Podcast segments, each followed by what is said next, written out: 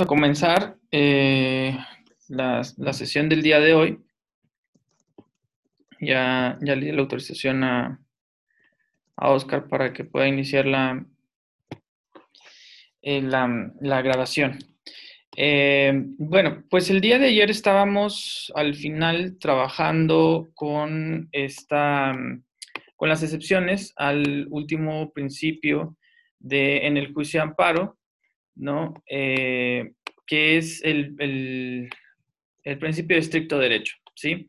Lo que decimos es el principio de estricto derecho va a exigir que en el juicio de amparo sean estudiados y considerados por el tribunal únicamente los alegatos, los argumentos presentados por las partes, así como las pruebas que hayan sido allegadas por, las partes. ¿no? Este va a ser la regla general en el, juicio de amparo.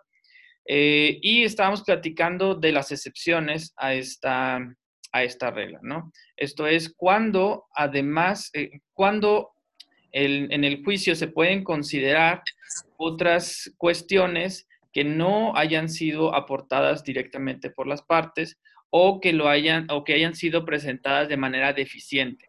¿sí? Decíamos que vamos a tener dos excepciones a este principio de estricto derecho. El primero de ellos, la primera de ellas va a ser la suplencia de la deficiencia en los conceptos de violación o en los agravios. Y por otro lado, también vamos a tener la suplencia de la ausencia. ¿sí? Eh, ¿Cuál va a ser fundamentalmente la diferencia entre uno y otro? Bueno, que en, eh, cuando se trata de la deficiencia es que si expresamos eh, conceptos de violación o en su caso agravios cuando se trata de un recurso, pero lo hicimos de manera incorrecta. O no le dimos una, eh, eh, la, el necesario enfoque a lo que queremos eh, manifestar, ¿no? por ejemplo, incluso ayer mencionábamos un poco sobre la fundamentación. la fundamentación es una exigencia constitucional a cargo de todas las autoridades del país al emitir un, acto de autoridad en ejercicio de sus facultades, pero nos tienen que informar cuáles son esas facultades que están ejerciendo, dónde las podemos encontrar, y de ahí deriva la exigencia de la fundamentación en la ley o en, digamos, en la norma jurídica que, las contenga. Eh, pero ¿qué pasa? Bueno, pueden existir ocasiones en las cuales esa fundamentación sea indebida o sea, o sea insuficiente, ¿sí? Será fundamentación insuficiente cuando las normas que está individualizando, identificando la autoridad al emitir su acto, eh, en realidad no dan para producir el acto, ¿sí? Eh, mientras que habrá una indebida fundamentación cuando eh, las, las, normas que ha identificado la autoridad en su resolución o, en, el acto que está produciendo sean incorrectas, ¿sí? Bueno, ¿qué pasa? Que puede ser que eh, nosotros en nuestra demanda de amparo estemos cuestionando la indebida fundamentación de la autoridad al emitir una sentencia, al emitir eh, un acto de autoridad por medio del cual se está ordenando el arresto, un auto de vinculación, digamos, el, el acto de autoridad que corresponda, ¿sí? Pero el tribunal, al estudiar la demanda y al estudiar los informes justificados que allegan las autoridades responsables, eh, considera que no, que no se trata de un problema de indebida fundamentación, sino de que es una eh, fundamentación insuficiente. ¿Sí? ¿Qué es, ¿A qué es a lo que voy? Que bueno, si nos encontramos en alguno de los casos que prevé la ley, que son los que nos quedamos platicando, ¿sí? En esos casos, yo sí manifesté un concepto de violación, pero fue un concepto de violación equivocado, porque yo alegaba indebida fundamentación. Mientras que el tribunal puede decir, es que no es indebida fundamentación, es fundamentación insuficiente. ¿sí? Entonces ahí yo estoy planteando una, eh, un concepto de violación incorrecto y por tanto el tribunal puede corregir ese concepto de violación que yo estoy manifestando y por eso se le conoce como suplencia de la, a la deficiencia de los conceptos de violación. Los conceptos de violación sí se manifiestan, pero son deficientes para obtener el resultado que se busca. Esto es, lograr la inconstitucionalidad del, acto. ¿sí? Eh, y platicábamos justo de cuáles son esos supuestos en los cuales se activa la obligación y esto lo subrayo, la obligación del tribunal de suplir esta deficiencia de la, de la queja, eh, bueno, deficiencia en los conceptos de violación, ¿vale? Ya decíamos que vamos a tener eh, la suplencia operando por materias, ¿sí? Eh, va a darse la deficiencia, la suplencia en la deficiencia de los conceptos de violación o de los agravios, dependiendo de las materias y de, las, de los sujetos a favor de los cuales se vaya a activar esta, esta suplencia. ¿sí? Esto es, ya mencionábamos que cuando se trate de la materia penal, ¿sí? cuando el juicio de amparo verse sobre un acto en materia penal, entonces la suplencia va a surtir efectos a favor de, por un lado, el inculpado o el sentenciado cuando sea en la parte. O bien a favor del ofendido o de la víctima del delito cuando sean parte quejosa. ¿Sí? No así cuando tengan la calidad, cuando tengan alguna otra calidad dentro del juicio de amparo. ¿Sí? Ahí no opera la suplencia en la deficiencia. ¿sí? Solamente cuando sean parte quejosa, ¿sí? Luego, luego ya estábamos platicando sobre la materia agraria. Esto es, cuando el acto impugnado eh, tiene por objeto o por finalidad alguno de estos que, que platicábamos eh, justo cuando, cuando tuvimos que cortar la sesión de ayer, que es, bueno, cuando se trate de un acto de privación a la propiedad, a la posesión o al disfrute comunal, ¿sí? O ejidatario, ¿sí? Y que ese acto de privación sea total o parcial, y en caso de que sea total, sea definitivo o temporal, ¿sí? Esto es lo primero, ¿sí? O sea, el primer, el primer supuesto tiene distintas condiciones, ¿sí? Pero es un solo supuesto.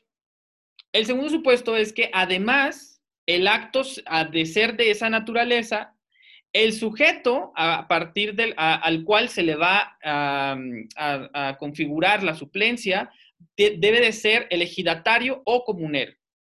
¿sí? A diferencia de la materia penal, de la suplencia que opera en materia penal, aquí no se va a exigir que sea alguna de las partes en el juicio. Ya dijimos, en materia penal va a operar a favor de la parte quejosa. ¿sí? Cuando la parte quejosa sea inculpado, sentenciado, ofendido o víctima. ¿Sí? Ya dijimos, pero solo la parte quejosa en el juicio de amparo. En materia agraria no. La suplencia siempre va a operar a favor de quien sea ejidatario y comunero y se esté impugnando alguno de estos actos. ¿sí? No importa si es parte quejosa o incluso si es tercero interesado ¿sí? en el juicio de amparo. ¿sí? Si es tercero interesado, también va a operar la suplencia de la queja, ¿sí? Recordemos este supuesto, ¿no? Lo voy a repetir. Cuando se trata de un acto de privación a la propiedad, posesión o disfrute de, de, la propiedad em, comunal, ¿sí? O, o ejidal, ¿sí? Y ese acto es de carácter, el, acto privativo es de carácter total o parcial. Y en caso de que sea de carácter total, esto es, que eh, afecta a toda la propiedad, ¿sí? no solo a parte de ella, es ya sea definitiva o temporal. ¿sí? Recordemos esto porque eh, ahorita que empecemos a hablar sobre los plazos para la presentación de la demanda en el juicio de amparo, vamos a tener un plazo específico cuando los actos sean justamente estos. Entonces, siempre que hablemos de actos privativos a la posesión, a la propiedad o al disfrute de bienes ejidales o comunitarios o comunales, ¿sí? eso va a implicar que el juicio de amparo va a tener que eh, modularse en ciertos, en ciertos aspectos. Aquí estamos hablando de uno de ellos que el Tribunal de Amparo estará obligado a eh, suplir la deficiencia de la queja, ¿sí? de los conceptos de violación o de los agravios, ¿sí? Entonces, eso es cuando se da por materias, ¿sí? En materia laboral, también se va a activar la suplencia de, la deficiencia. ¿sí? ¿Cuándo? Cuando se da en favor del el trabajador. Y eh, al mismo, digamos, de la misma manera que en materia agraria, tampoco aquí vamos a hacer distinción entre cuál es la parte que le corresponde al trabajador, si es quejosa o si es tercera interesada. ¿Sí? Siempre va a operar la suplencia a favor de la parte trabajadora, ¿sí? En materia laboral, ¿sí? Y aquí nada más hacer una, aclaración que la cuestión laboral no va a estar eh, supeditada a si se trata de las, las relaciones de trabajo reguladas por el apartado A del artículo 123 constitucional o si es por el apartado B del 123. ¿no? Ustedes ya estudiaron en sus clases de relaciones individuales de trabajo que vamos a tener dos eh, regímenes, dos grandes regímenes eh, jurídicos de las cuestiones laborales. ¿no? Dos grandes tipos de relaciones laborales. Unas que se rigen bajo el apartado A y otras bajo el apartado B del artículo 123 constitucional. ¿Cuál es, ¿Cuál es la esencia de la distinción? Bueno, que las del apartado B son relaciones laborales con el Estado. ¿sí? Esto es, servidores públicos que tienen una relación laboral con el Estado.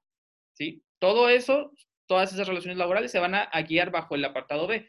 Eh, y, eso implica, muy probablemente, que tengan, bueno, sus, digamos, todas las acciones laborales que se dan en ese, en, ese tipo de relaciones laborales, se conocen por lo general por tribunales de conciliación y arbitraje, no por las juntas, ¿no? Eh, pero además también pueden estar sometidos como a distintos regímenes de confianza, etcétera, ¿sí? Eh, bueno, aquí no vamos a hacer distinción. O sea, no importa si el trabajador tiene una relación laboral bajo el apartado A o bajo el apartado B, ¿sí? Aun cuando sea un funcionario público, un servidor público, mientras sea la parte trabajadora en un problema, en un, en un acto en materia laboral, va a operar en su favor la suplencia de la queja, ¿sí? Cuando digo suplencia de la queja me refiero a suplencia de la deficiencia de los conceptos de violación o agravios. Nada más que esa es, la forma en la que se, se denomina en, en la jurisprudencia, ¿sí? Entonces, por un lado, materia laboral, materia agraria, materia penal, ¿sí? Pero luego vamos a tener otros supuestos en los cuales va a operar la suplencia en favor de ciertos sujetos con independencia de la materia, ¿sí? Esto es, ya no vamos a estar preguntándonos si es una cuestión laboral, si es una cuestión eh, eh, agraria o una cuestión penal. Basta con que el sujeto tenga esta calidad para que opere en su favor la suplencia de la queja. ¿Sí? Y esto justamente es lo que adelantábamos ya el día de ayer, que es que la suplencia va a operar en favor de personas menores de edad y personas incapaces, declaradas incapaces de conformidad con los eh, procedimientos de ley. ¿sí? Mm, de acuerdo con la ley para la familia o el Código Civil, ¿no? Dependiendo del, estado en el que nos encontremos, ¿sí? Eh, con independencia de la materia del juicio, ¿sí? Siempre que participe un menor de edad, por ejemplo, va a operar en su favor la suplencia de la deficiencia, ¿sí? Al mismo tiempo, vamos a tener que en cualquier materia, en cualquier materia, se podrá configurar la exigencia de suplencia de la queja, ya habíamos también dicho, cuando la ley que se está impugnando o bien la ley que se utilizó para emitir el acto reclamado, que fundamenta el acto reclamado, es una ley ya declarada inconstitucional por jurisprudencia. ¿sí? Ahí tampoco vamos a hacer distinción de materia. ¿sí? Esto va a operar en todas las materias. Pero también, o dos supuestos más que es cuando la parte que concurre al juicio, ¿sí? por lo general va a ser la parte quejosa, pero la parte que concurre al juicio, eh, prueba que se encuentra en una situación de pobreza o marginación. ¿Sí? Esto es, sin importar el carácter o la materia del juicio, la parte interesada en concurrir al, al mismo puede probar al juzgado de distrito o al tribunal colegiado que se encuentra en una situación de pobreza extrema o de marginación, por lo cual se entiende, eh, pues no tienen los medios suficientes quizás para acceder a eh, defensa técnica en el juicio de amparo y por lo tanto basta con que la persona eh, pueda probar esta situación para que entonces el tribunal esté obligado a corregir las deficiencias que pueda encontrarse en la demanda o bueno, en el escrito a través del cual se, se permita la participación de la parte eh, que en su caso eh, se encuentre en la situación de marginación. ¿sí? Eh, para ello va a ser necesario, primero, que la parte interesada en esto manifieste en su escrito que se encuentra en esta situación, pero además también será necesario que el tribunal o el juzgado eh, realice o practique un estudio socioeconómico, ¿no?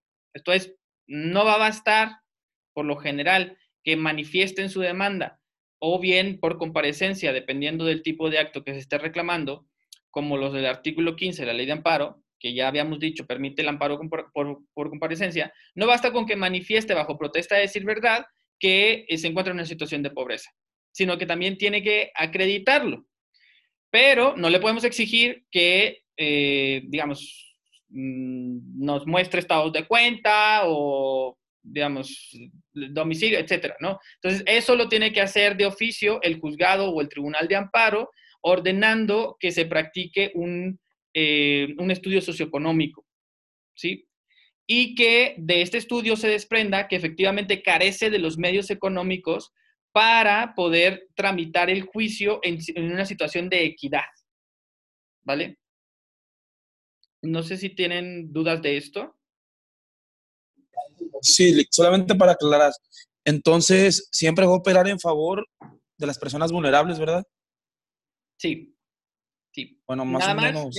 por vulnerabilidad aquí vamos a restringirlo porque vulnerabilidad podría también ser como muchas cosas. Por vulnerabilidad vamos a entender más una vulnerabilidad de carácter económico. ¿Sí? en desventaja. Por ejemplo, un patrón ante un trabajador, pues el que tiene la desventaja es el trabajador. Sí, pero ahí no es necesario meterte a esta cuestión de vulnerabilidad, sino basta con que eh, basta con que el trabajador manifieste que es trabajador para que ya opere en su favor la suplencia, como ya dijimos, por la materia. ¿No?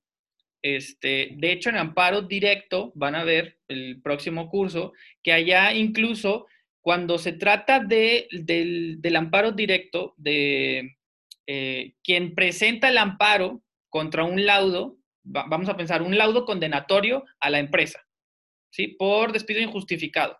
Entonces, quien se, quien se ampara es la empresa porque a, ella es a la que le causa el perjuicio la condena, ¿sí? Bueno, ahí la empresa no puede solicitar que se... Eh, sí, no puede solicitar que se supla la deficiencia de sus demandas, de su demanda. ¿Por qué? Porque no es la parte trabajadora. Y no solamente eso, sino que la empresa además debe de, eh, con la suspensión de la, ejecución del laudo, ¿no? Eh, debe de otorgar medios de subsistencia para el trabajador. ¿Sí? O sea, el amparo sí prevé justamente que las personas, en, como lo propone Daniel, ¿no? En desventaja económica puedan acceder en situaciones de equidad en el amparo. ¿Sí? Ya verán ustedes que, sin embargo, a veces es algo complicado, ¿no? También la realización o la práctica de estos estudios socioeconómicos se vuelve algo, este, digamos, difícil de gestionar ante los propios juzgados, etcétera. Pero al menos la ley sí, em, sí prevé que se pueda, manifestando y probando la situación de pobreza o de marginación, se pueda eh, mm, se pueda obtener este beneficio, que es en este caso la suplencia de la deficiencia. ¿Vale? Ok, gracias. Bueno, eh, tenemos un último supuesto en esta, en esta, digamos, en esta categoría donde opera la suplencia de la deficiencia en cualquier materia, ¿sí? Cuando, dice la ley, cuando se trate de una violación evidente a la Constitución. ¿Sí? Esto es, cuando el acto de autoridad sea tan evidente que ocasiona una violación a la Constitución, entonces eh, los tribunales no estarán ceñidos a, estudiar únicamente lo manifestado por las partes, sino que incluso podrán suplir la deficiencia de, la queja. ¿sí? Y esto lo ha hecho la Suprema Corte en, varios casos, ¿no? Eh, podríamos pensar en el, en el amparo de revisión 581, diagonal 2017, resuelto por la primera sala de la Suprema Corte de Justicia de la Nación, donde eh, quien se presenta ante, el, ante la Suprema Corte, bueno, primero presentó el, juicio de amparo indirecto ante un juzgado de distrito, pero luego eh, se presentó el recurso de revisión ante la Suprema Corte de Justicia de la Nación. Eh, quien, presenta el juicio es una persona con discapacidad, ¿sí? No una persona incapaz, ¿no? Porque ustedes saben que el régimen de incapacidad es, eh, es un procedimiento declarativo, ¿sí? Que, es, que prevén las, las leyes civiles o familiares, ¿vale? Y solo las personas que hayan sido declaradas como tales pueden ser tenidas como incapaces para efectos de ley, ¿sí? Aquí hablamos de una persona con discapacidad, con, con síndrome de Asperger, ¿sí? Eh, esa persona eh, lo que decía es que pedía la inconstitucionalidad de todo el régimen de incapacidad previsto, en este caso en el Código Civil del Distrito Federal. Sí, era una persona eh, del Distrito Federal. Sin embargo, la Suprema Corte dice, a ver, lo cierto es que esta persona me está diciendo que sus conceptos de violación van en el sentido de que es un régimen absoluto que declara la incapacidad de las personas sin prever el principio de autonomía personal. ¿sí? Y eso, dice la Corte, eso es algo que se desprende de un, de un tratado internacional del cual el Estado mexicano no es parte. Entonces, hasta cierto punto su concepto de violación era inatendible. O sea, esa obligación no está incorporada en el orden jurídico mexicano. ¿Sí? Pero ¿qué es lo que hace la Suprema Corte? Dice, lo que es cierto es que el régimen de incapacidad sí implica una violación evidente a la Constitución cuando establece el principio de dignidad de las personas, derivado del artículo primero, párrafo quinto constitucional. ¿sí? Entonces, lo que dice la Corte es, a pesar de que en principio su argumento sería inatendible, lo cierto es que el régimen de incapacidad, tal como está estipulado en, el Código Civil, que no admite grados de autonomía personal, es contrario a la Constitución. Y eso es evidente. Entonces, la Corte dice, yo voy a suplir la deficiencia de los planteamientos que está haciendo la quejosa en su demanda y en, el recurso de revisión. ¿sí?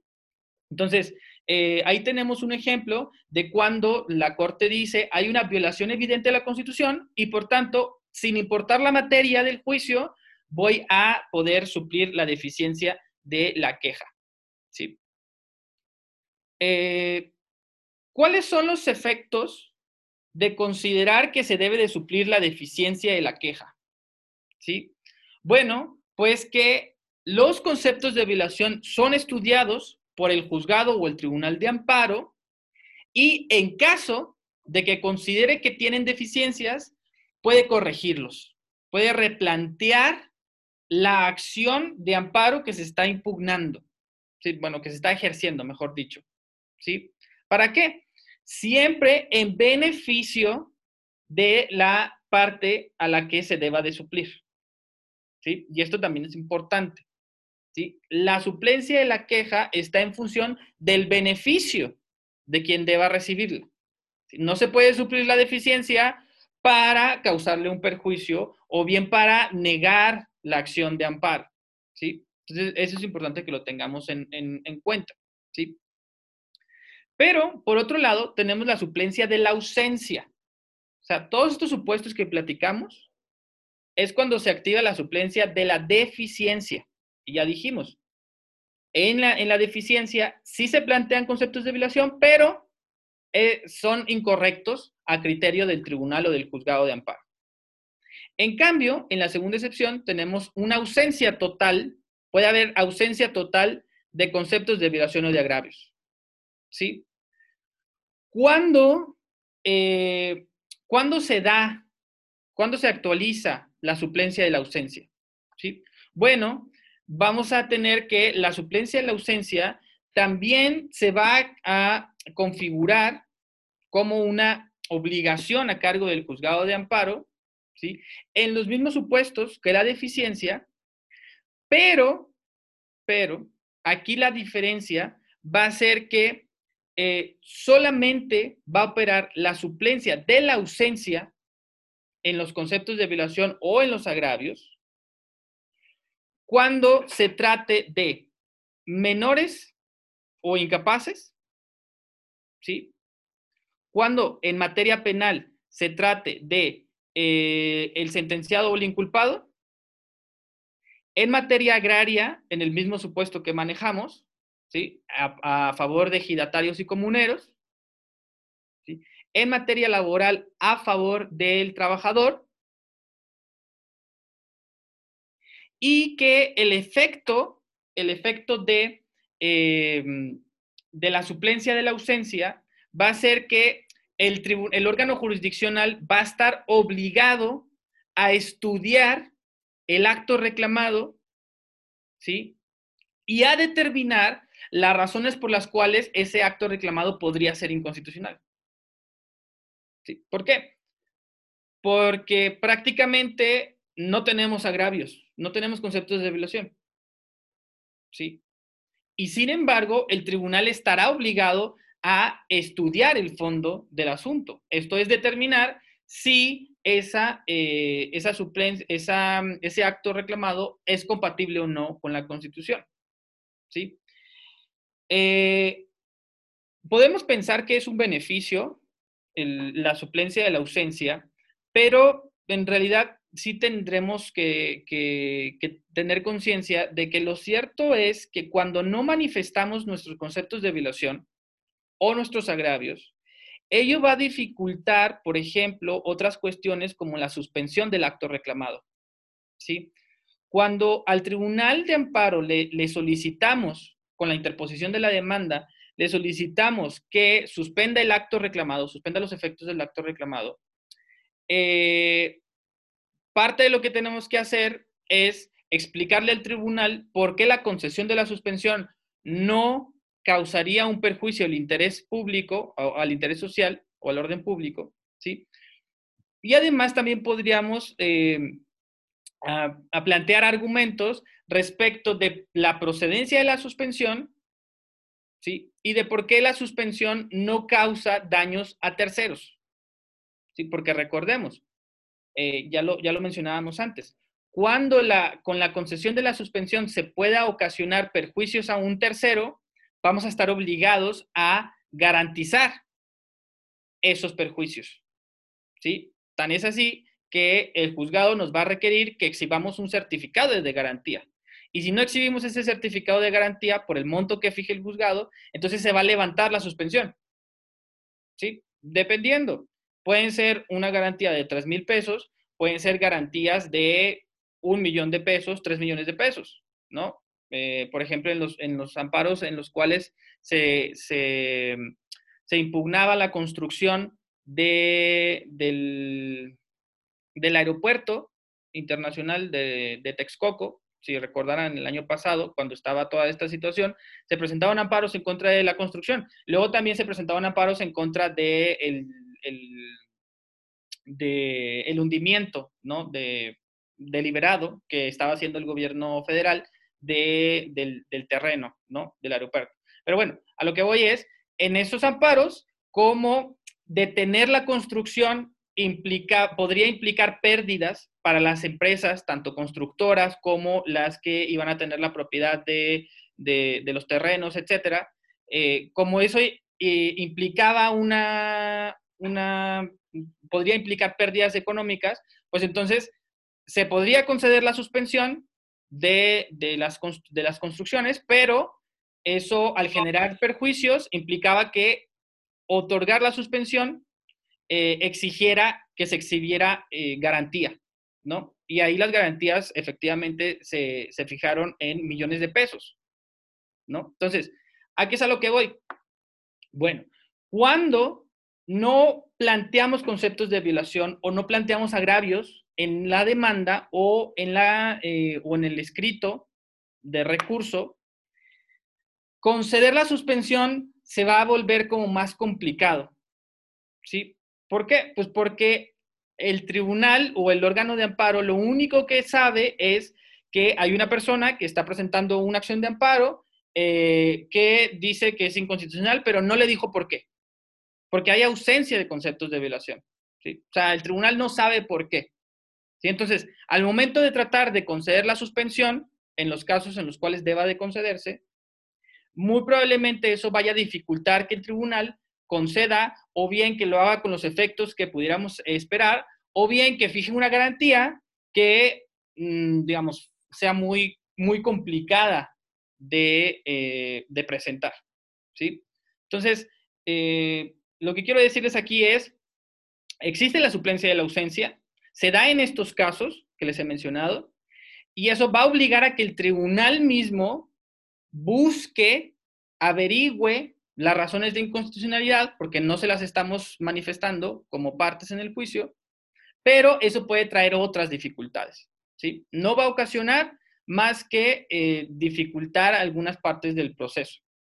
Ahora, fuera de estos casos que he mencionado, en los cuales se actualiza la suplencia de, la, de los agravios, fuera de esos casos, el tribunal deberá desechar la demanda.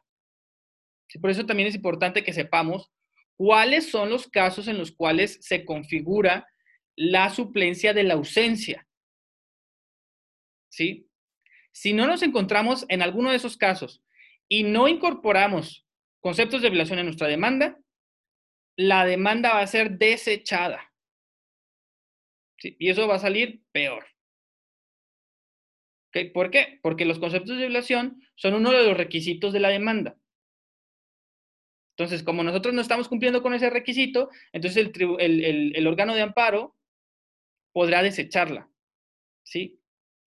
a menos que se surta alguno de los, de los eh, de las hipótesis en las cuales procede la suplencia de la ausencia.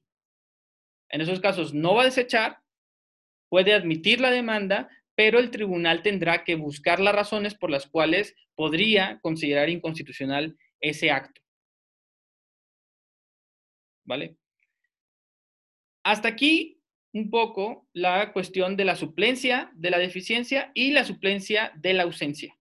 Las dos son excepciones al principio de estricto derecho porque implica que el tribunal de amparo eh, tenga que no atenerse o limitarse a lo que están manifestando las partes en el juicio, sino incluso a buscar otras razones adicionales ¿sí? a la inconstitucionalidad manifestada por las partes.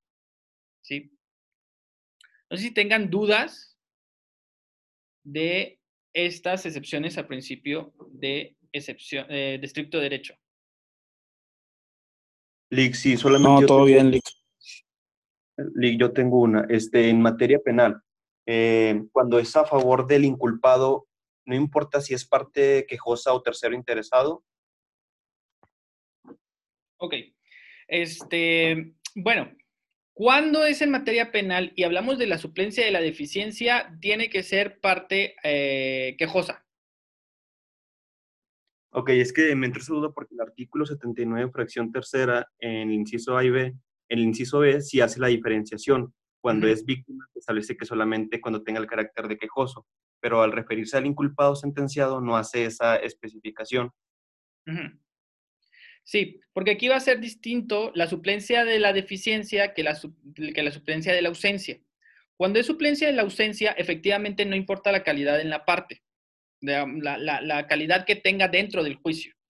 ¿sí? Puede ser incluso tercero interesado. ¿sí?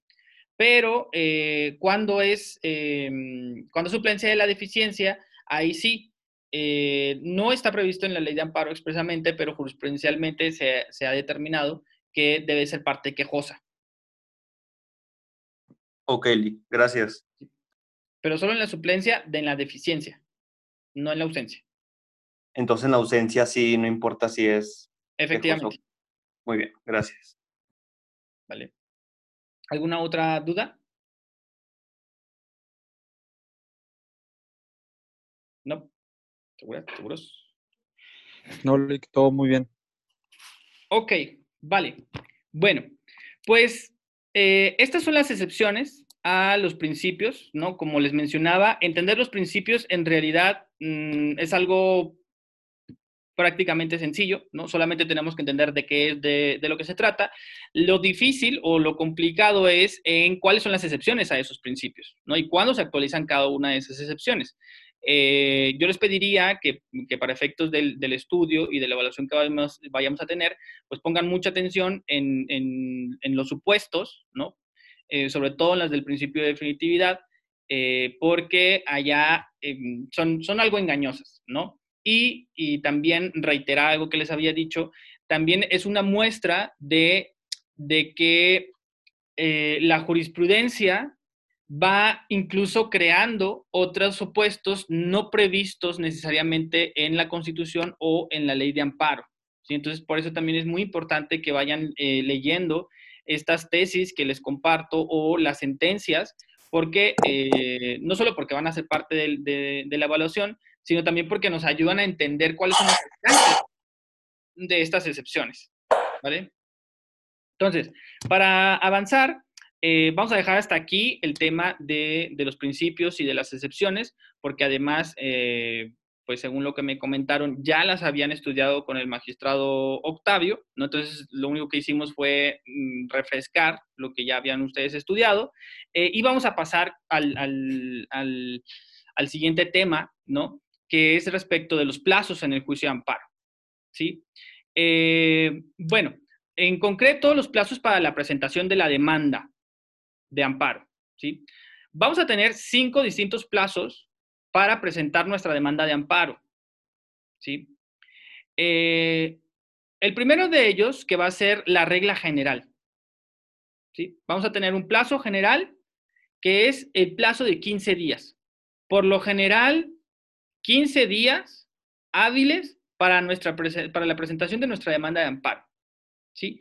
Y vamos a tener cuatro plazos adicionales que son excepciones a la regla general. ¿sí? Entonces, por regla general, nuestro juicio eh, va a tener que ser iniciado a través de una demanda para la cual tenemos plazo de 15 días hábiles. ¿sí? Pero, pero, cuando se trate de ciertos tipos de actos vamos a tener otros plazos diferentes, ¿sí?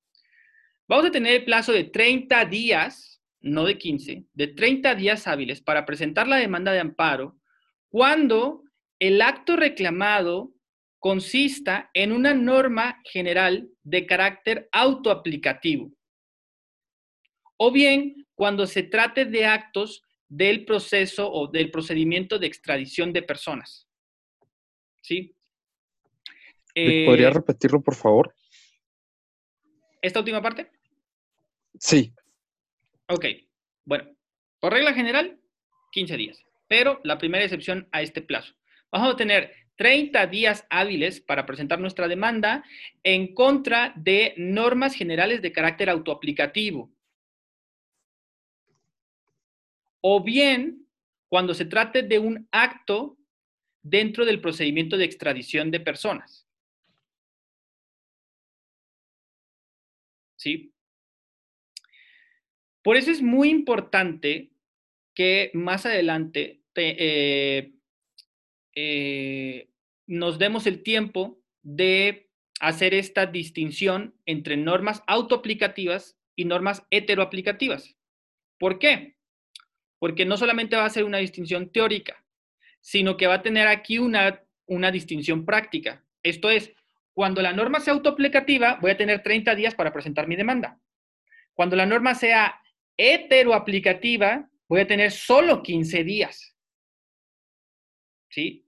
entonces, si yo no sé cuál es el carácter de la norma que estoy impugnando, ¿sí? Tengo dudas y presento mi demanda al vigésimo día, pero el Tribunal de Amparo dice, es que esa era una norma heteroaplicativa, en realidad tenías 15 días, entonces presentaste tu demanda fuera de plazo y por tanto al lugar al, al sobreseimiento del juicio. ¿sí? Se desestima el juicio. ¿Por qué? Porque presentaste tu demanda fuera del plazo. No. Para no irnos en ceros aquí. Normas autoaplicativas, vamos a entender que son aquellas disposiciones de carácter general, con independencia de la forma que tengan, que adopten, disposiciones de carácter general, que por su sola existencia generan una afectación a las personas, ¿sí? A una persona o a un grupo de personas que tengan alguna calidad específica, ¿sí? Por su sola existencia. Es una norma que no requiere un acto de aplicación para generar una afectación. ¿Sí? Vamos a ver más adelante cuando veamos lo de la parte quejosa y los tipos de intereses, porque luego lo tendremos que ligar con interés jurídico, interés legítimo, eh, intereses colectivos, intereses difusos, etc. Eh, vamos a ver que hay criterios para saber cuándo una norma afecta de manera inmediata, que se llama el criterio de afectación incondicionada.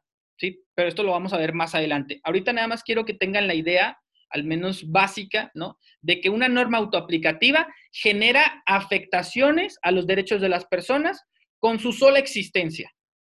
basta con que la norma esté en vigor para ya poder decir que hay un perjuicio, ¿sí? Mientras que hay otras normas que pueden existir y no hay ningún problema, ¿sí? Pero el problema, la afectación se genera en el momento en que esa norma me es aplicada. ¿Sí? Estas son las normas que se conocen como de carácter heteroaplicativo. ¿Sí? Cuando la afectación ocasionada por la norma deriva de la aplicación de la norma. ¿Sí? De la aplicación. ¿Sí? Y entonces, las normas autoaplicativas, esto es, que generan perjuicios con su, con su sola existencia son impugnables en el juicio de amparo dentro del plazo de 30 días. ¿Sí? Ahorita vamos a ver cuáles son las reglas para contar esos, plazos, pero ahorita vamos a decir, tengo 30 días para presentar mi demanda. Mientras que cuando la norma, ¿sí? Me genera afectación solo hasta que me es aplicada, entonces yo voy a tener el plazo general de 15 días. O sea, yo impugno la norma pero solo tengo 15 días para impugnarla, para presentar mi demanda de amparo. Y si no los presento dentro de esos 15 días, entonces me van a aplicar el artículo 61 de la ley de amparo, que es eh, la causa de improcedencia por eh, consentimiento tácito. Si yo no presento mi demanda dentro del plazo que la ley me provee para ello, se entiende que estoy consintiendo tácitamente esa norma.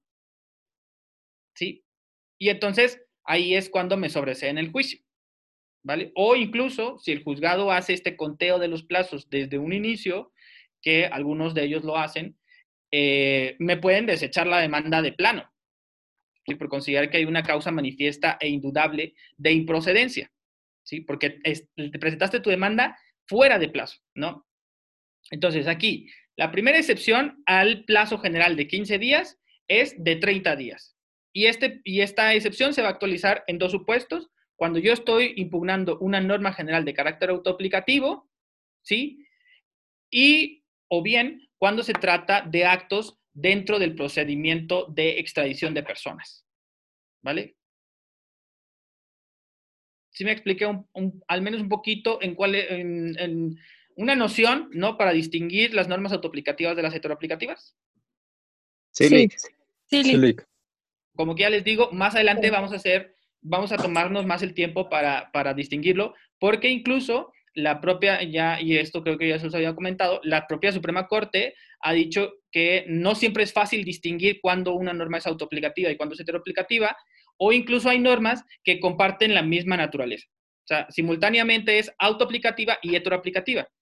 Eh, pero eso va a estar en función de cuál es el tipo de interés que se está eh, reclamando en el amparo, si es un interés jurídico o es un interés legítimo. Por eso les digo, todo eso lo vamos a ver con la parte quejosa, ¿sí? más adelante. Entonces, eh, aquí decimos, primera excepción, 30 días. ¿sí? Segunda excepción, vamos a, tener también el plazo de 7 años ¿sí? para presentar nuestra demanda de amparo. ¿sí? Ya, no lo, ya no lo contamos en días, sino en años. ¿Cuándo se actualiza, el, cuándo tenemos el plazo de 7 años para presentar la demanda? Bueno, justo ahorita yo les decía, eh, recordemos estos supuestos en donde la ley de amparo, cuando se trata de materia agraria, eh, permite, o mejor dicho, obliga a la suplencia de la deficiencia y de la ausencia de los conceptos de violación o de los agravios, ¿sí? Que es cuando eh, hay un acto de privación a la propiedad, a la posesión o al disfrute de bienes comunales o ojidales, ¿no? Y que esta privación sea total o parcial, definitiva o temporal, ¿sí? Bueno, en, esos, en ese mismo supuesto, el plazo que tenemos para presentar la demanda de amparo va a ser de siete años.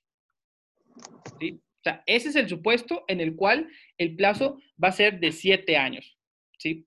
Contado a partir de que surte efectos la notificación en donde la autoridad responsable, de manera indubitable, está llevando a cabo ese plazo privativo.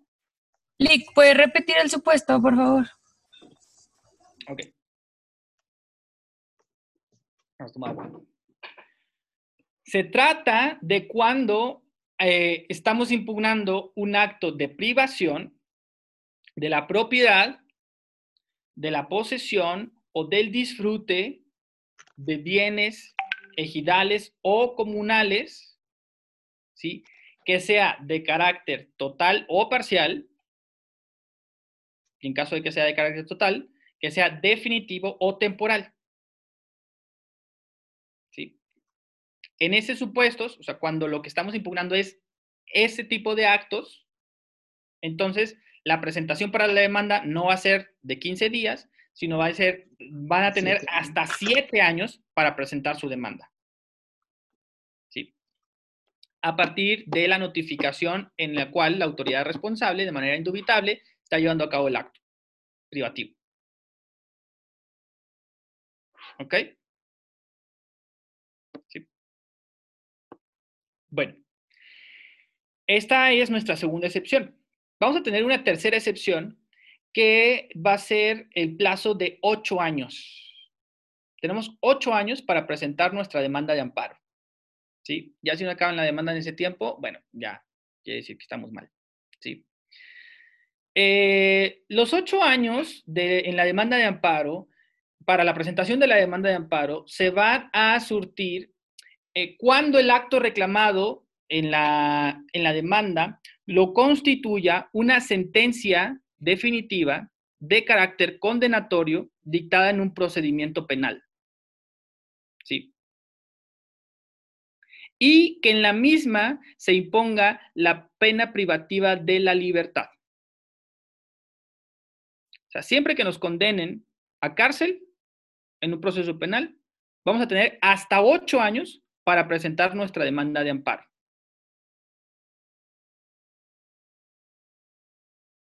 ¿Ok? Eh, aquí, sin embargo, quiero hacer una, pequeña mm, eh, anotación. Eh, como ustedes saben, ya se los he mencionado, la ley con la que estamos trabajando, la ley de amparo, se crea en 2013. ¿sí? Es una ley que viene a sustituir la ley anterior que era una ley de los 70. ¿Sí? Una ley que se había creado desde los 70 y que siguió hasta 2000, eh, bueno, 2000, bueno, antes de 2013 para ciertos efectos, ¿sí? ¿Por qué es importante esto? Porque justo en el tema de los plazos, la ley anterior hablando en este mismo supuesto de cuando se, estaba, se quería impugnar una sentencia en materia penal en la cual se haya impuesto pena privativa de la libertad, no preveía un plazo para su presentación. Esto es, la ley anterior, la ley de amparo anterior, eh, cuando, se, cuando se refería a, penas privativas de la libertad en materia penal, ¿sí? eh, no establecía un plazo específico para la presentación de la demanda. Esto es, se determinaba que se podía impugnar en cualquier momento. O sea, yo no estaba constreñido a cumplir con días o incluso con años para presentar mi demanda. ¿Sí? En, este, en este supuesto de penas privativas de la libertad. ¿Sí? Ok. ¿Qué es lo que pasa? Que ahora la ley reglamentaria, en este eh, artículo 17 que estamos estudiando, en esta fracción segunda, dice, no, cuando se trate de impugnar las penas privativas de la libertad dictadas en sentencia por un tribunal penal, van a ser impugnables dentro de ocho años. Solo tienes ocho años para, impugnar. ¿no? Entonces, eh, se presentaron juicios de amparo distintos en contra del artículo 17, fracción segundo de la ley eh, de amparo. ¿Por qué? Porque se sostenía que eh, el derecho de acceso a la justicia, esto es, la posibilidad que tiene una persona de acudir a un tribunal a solicitar protección judicial, ¿sí? Bajo la ley anterior, era un derecho que ya había generado una expectativa de que en cualquier momento yo podía presentar mi demanda de amparo. ¿Sí? O sea, podían pasar 20 años, una vez dictada la sentencia, podían pasar 20 años y aún así yo podría impugnar mi demanda, de, perdón, podía impugnar la sentencia condenatoria, ¿sí? Pero ahora la ley reglamentaria, la ley de amparo nueva, bueno, la, vigente, dice, no, tienes ocho años a partir de la emisión de la sentencia, ¿sí? Entonces, ¿qué pasa? Bueno, eh, ¿qué pasa en aquellos casos en los cuales eh, eh, pensemos, se me sigue proceso penal por este, mm, homicidio calificado. ¿Vale? Híjole, bueno, aquí tenemos varios penalistas, tal vez nos puedan ayudar. ¿Cuáles son las penas máximas, no? En, en, homicidio, ¿no? Vamos a decir que este, 30 años. Y me imponen la pena máxima. Es una hipótesis. Ok, 30 años. Eh, ¿Cuándo me sentencian? Eh, a, los 30 años de cárcel. Bueno, pues pensemos que la sentencia se dicta en 2002. ¿Sí? Ah, bueno, alguien puso por ahí 18, 35 años. Bueno, me sentenciaron a 35 años, ¿no? Este, y la sentencia la dictan en 2002. ¿Sí? Esto es, en el año 2002, me dicen 35 años de pena, entonces yo voy a terminar saliendo hasta 2037 de la cárcel. Pero bueno, aquí el punto es, eh, pues en 2002, por alguna u otra razón, no tenía abogado, no pasé mi clase de juicio de amparo, este, nunca me enteré de los abogados de oficio, o el que tenía nunca me explicó bien, ¿no? Fue una defensa técnica fallida, ¿no? Etcétera. Pero yo nunca impugné la sentencia. ¿no? Pero claro, bajo la sentencia se emitió estando vigente la ley anterior. Porque ya les dije, esta, la, la ley que tenemos ahorita es de 2013. ¿Sí? Entonces, la sentencia condenatoria en materia penal se dictó en 2002, estando vigente la ley de 1970. ¿Sí? Entonces, yo en 2002 eh, tenía la expectativa de poder impugnar la sentencia condenatoria hasta 2037. ¿Sí? Pero, oh sorpresa, en 2013 se dicta, perdón, se crea la, la ley que tenemos ahorita y dice ocho años para sentencias condenatorias en materia penal. ¿Sí? ¿Qué pasa? Bueno, pues que si yo aplico la, la ley vigente del artículo 17, fracción segunda, este, que dice que tengo ocho años, pues claro, eh, si la sentencia se dictó en 2002, yo tenía hasta 2010 para presentar la demanda. Pero sorpresa, estamos en 2020. ¿No? Entonces, ¿cómo le hago yo para presentar mi demanda de amparo ahorita si los ocho años que me marca la ley vigente se terminaron en 2010. ¿Sí? No sé si me explico el problema. ¿Sí? Porque para, para, la ley, para la ley que estaba vigente en el momento en el que se dictó la sentencia condenatoria, yo podía impugnar la sentencia en cualquier momento. En cualquier momento. Yo no tenía un plazo limitado. Pero ahora la ley vigente me dice, eh, tienes ocho años. Pero esos ocho años terminaron incluso antes de que existiera esa ley. ¿No? Entonces, eh, se, crean, se crearon este tipo de problemas, se, presentaron juicios de amparo en contra de la ley de amparo, eh, justamente en el tema de los plazos, y eh, la Suprema Corte, pues, se vio en problemada, ¿no? Hubo una discusión ahí muy interesante respecto de las normas sustantivas, de las normas adjetivas, si una norma que establece el plazo para la presentación para el ejercicio de una acción, como es el amparo para la presentación de la demanda, es una norma de carácter eminentemente eh, eh, procesal, o bien si también es una norma sustantiva, etcétera. ¿Por qué? Pues porque luego entran en la, discusión los principios que ustedes estudiaron en clases anteriores, como el principio de irretroactividad, ¿no? O eh, el principio, cuando tengo un conflicto de normas en el tiempo, ¿cuáles son las normas que voy a aplicar? ¿Aplico la ley anterior o aplico la ley vigente? ¿no? Dependiendo de si es un acto en materia, eh, si es un acto sustantivo o es un acto procesal, solamente procesal, ¿vale? Eh, total, que la Suprema Corte ahí estuvo un poco haciendo malabares, ¿no? De, cómo, cómo poder eh, desproblematizar esto, ¿no? De tener antes la expectativa de que en cualquier momento podía impugnar la sentencia y ahora decir solamente tienes ocho años.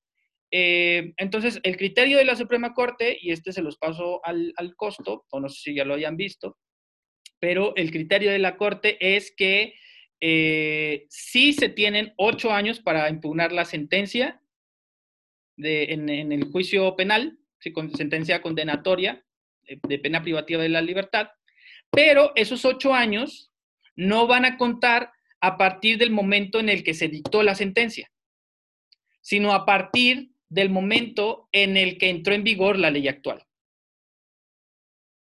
Entonces, ahorita, 2020, todavía hay sentencias que, se dictaron antes de la ley actual que se pueden impugnar a través del juicio de amparo.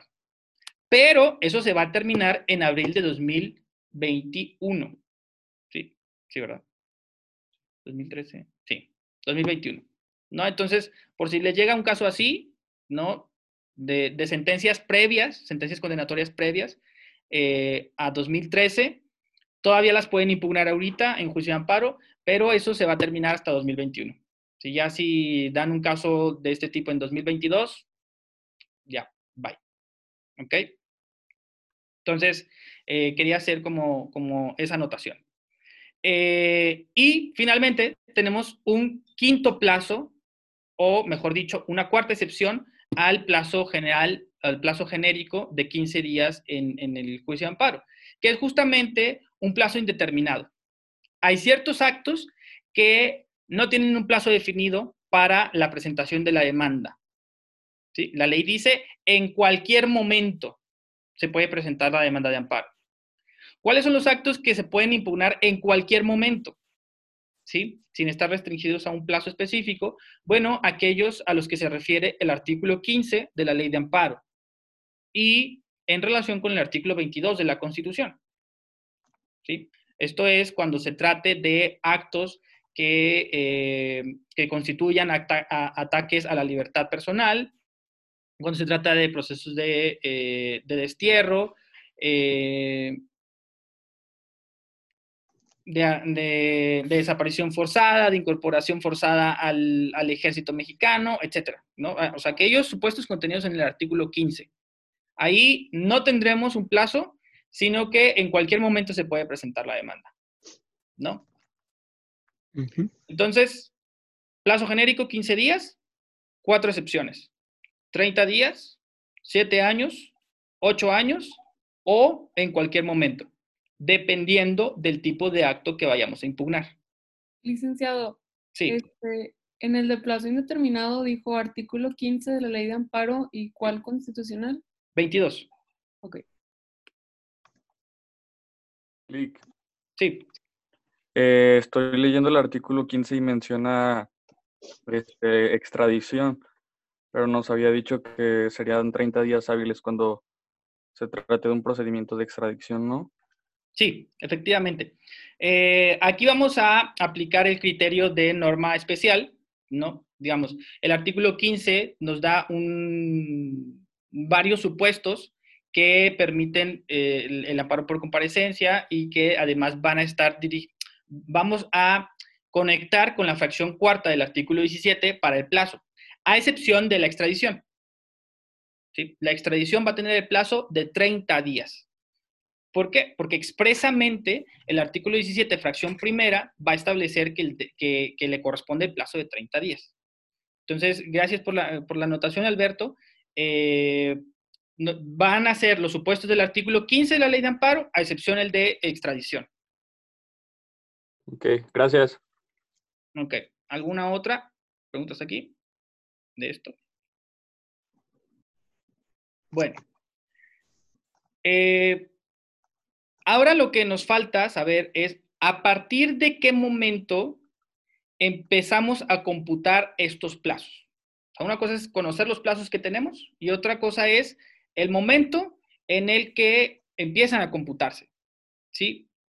Bueno, por regla general vamos a tener que estos plazos eh, van a computarse siempre en días y en horas hábiles.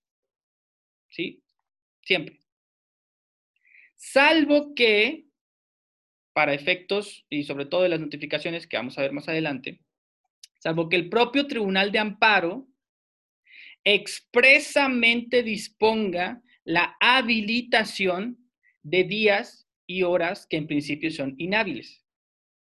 Pero eso lo tiene que hacer el órgano de amparo de forma expresa. ¿Sí? Ok.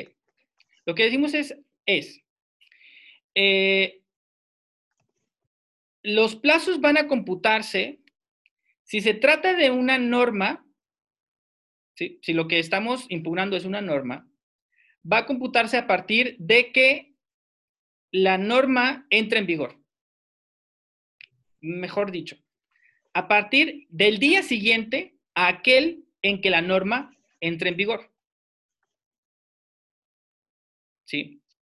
Generalmente, las normas entran en vigor en el momento en el que son publicadas en el medio oficial de difusión.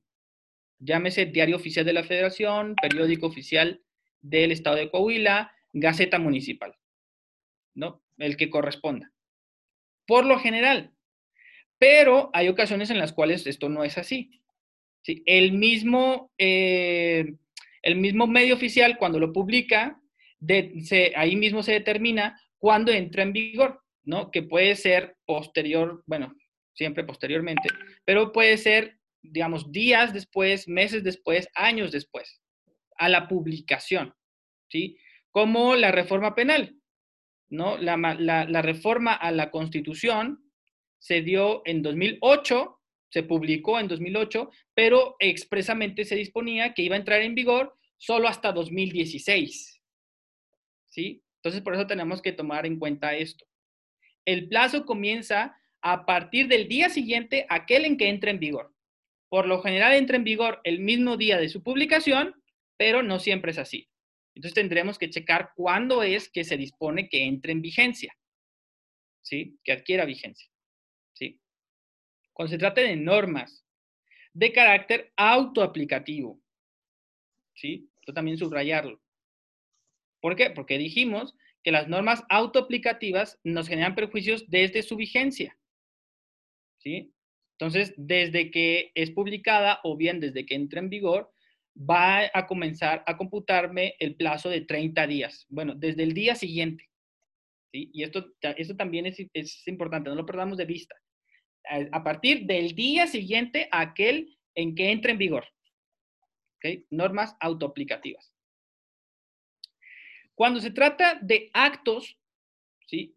no de normas, lo que estamos impugnando en el juicio, los plazos van a comenzar a computarse a partir del día siguiente, subrayo otra vez, a partir del día siguiente a aquel en que surte efectos la notificación del acto de conformidad con la ley que rige ese acto. ¿Sí? ¿Por qué? Porque no todas las notificaciones surten efectos de la misma forma, en el mismo momento. Eso lo vamos a saber a partir de la ley que regule ese acto. ¿Sí? Pensemos en los actos en materia fiscal, en algunos actos en materia fiscal. Creo que todavía no ven fiscal, ¿no? Eh, no. Disculpe, si podría repetir eso, por favor. Ah, eh, lo de... ¿A partir de cuándo? De, cuando eh, se dará el día siguiente, me quedé se me Cuando se trate de actos, no de normas, lo que estamos impugnando, va a comenzar a computarse a partir del día siguiente a aquel en que surta efectos la notificación del acto, ¿sí? De conformidad con la ley que regule ese acto. Por eso les decía, pensemos en, en la materia fiscal. De conformidad con el Código Fiscal de la Federación, ¿sí? cuando se utiliza el buzón tributario por los contribuyentes, ¿sí? Eh, em, el artículo 41 del Código Fiscal va a establecer distintos momentos a partir de los cuales se entienden realizadas las notificaciones y a partir de las cuales surte efectos esas notificaciones. ¿sí? Eh, cuando nos llega al, buzón, al buzón electrónico, al buzón tributario electrónico, es un primer momento, pero, pero no estamos obligados a tener, bueno, mejor dicho, estamos obligados a estar checando nuestro buzón tributario. Ya cuando paguen impuestos mm, van a ver que esto es un problema, ¿vale? Porque tenemos la obligación de tener que estarlo eh, eh, checando. Bueno, se va a entender que la notificación queda hecha en el momento en el que abrimos el buzón. ¿Sí? Porque electrónicamente eso es rastreable. O sea, el SAT sabe cuándo abrimos el mensaje que nos está enviando, ¿no? Que es un mensaje probablemente donde nos está notificando, ah, bueno, te fijamos un crédito fiscal, porque no hiciste tu declaración patrimonial, perdón, tu declaración anual a tiempo, como quiera, ¿vale? Bueno, este, a partir de ese momento queda realizada la notificación. O bien, si yo no abro la notificación eh, dentro de los tres días siguientes a aquel en que me llegó la notificación, se entiende que en ese momento, independientemente de que abra o no abra la, notificación, se va a entender realizada. ¿Y cuándo va a surtir sus efectos? Bueno, al día siguiente de aquel en que eh, fue realizada la notificación. Eso establece el Código Fiscal. Entonces, si nosotros llegamos a impugnar uno de estos actos en juicio de amparo, en realidad, hoy me llega mi buzón, no abro la notificación, entonces, mm, hoy es, este, hoy qué es, jueves. Este, entonces, va a ser un día hábil el lunes, ¿sí? Y luego el miércoles y luego el jueves. Hasta el jueves se va a entender que esa notificación está realizada. Pero va a surtir sus efectos hasta el viernes. ¿Sí? Luego, dice la ley de amparo, es al día siguiente aquel en que surte sus efectos. La notificación. Entonces, en realidad, el primer día hábil que me va a contar a mí para presentar mi demanda va a ser hasta el lunes. El lunes siguiente va a ser el primer día hábil que tengo para presentar la demanda. ¿sí? Todo esto lo regula la ley de la, que, mm, bajo la cual, o la ley que fundamenta el acto. ¿sí? Esto lo podríamos decir en materia fiscal, en materia administrativa, en materia civil, dependiendo de la ley que regule el acto. ¿Ok? Bueno, como quiera, este, la vamos a dejar hasta aquí.